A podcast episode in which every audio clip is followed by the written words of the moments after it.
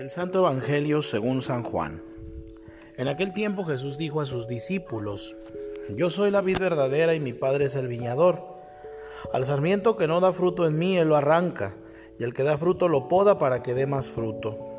Ustedes ya están purificados por las palabras que les he dicho. Permanezcan en mí y yo en ustedes.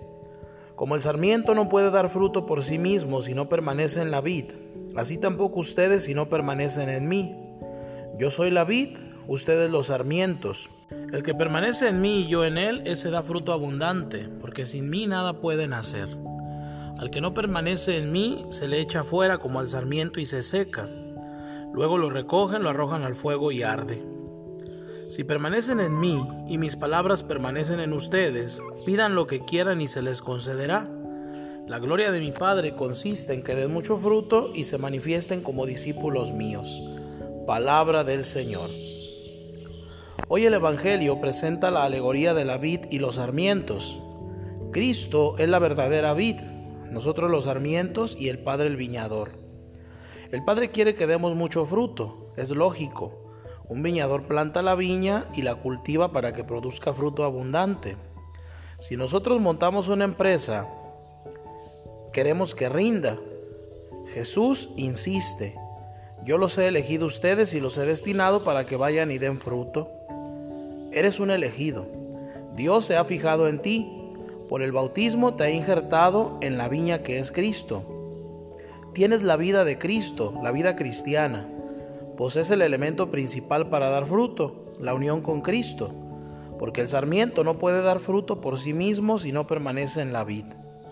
Jesús lo dice claramente. Separados de mí no pueden hacer nada. Su fuerza no es sino suavidad. Nada hay tan blando como esto y nada como esto tan firme, diría San Francisco de Sales. ¿Cuántas cosas has querido hacer sin Cristo? El fruto que el Padre espera de nosotros es el de las buenas obras, el de la práctica de las virtudes. ¿Cuál es la unión con Cristo que nos hace capaces de dar este fruto? La fe y la caridad, es decir, permanecer en gracia de Dios.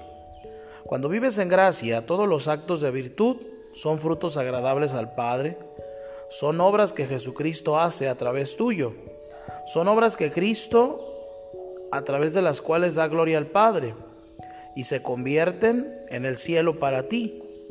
Vale la pena vivir siempre en gracia de Dios. Si alguno no permanece en mí por el pecado, es arrojado fuera como el sarmiento y se seca, y luego los echan al fuego y arden. Es una clara alusión al infierno. Eres como un sarmiento lleno de vida. Que la Virgen María nos ayude a aumentar la gracia para que produzcamos frutos en abundancia que den gloria al Padre.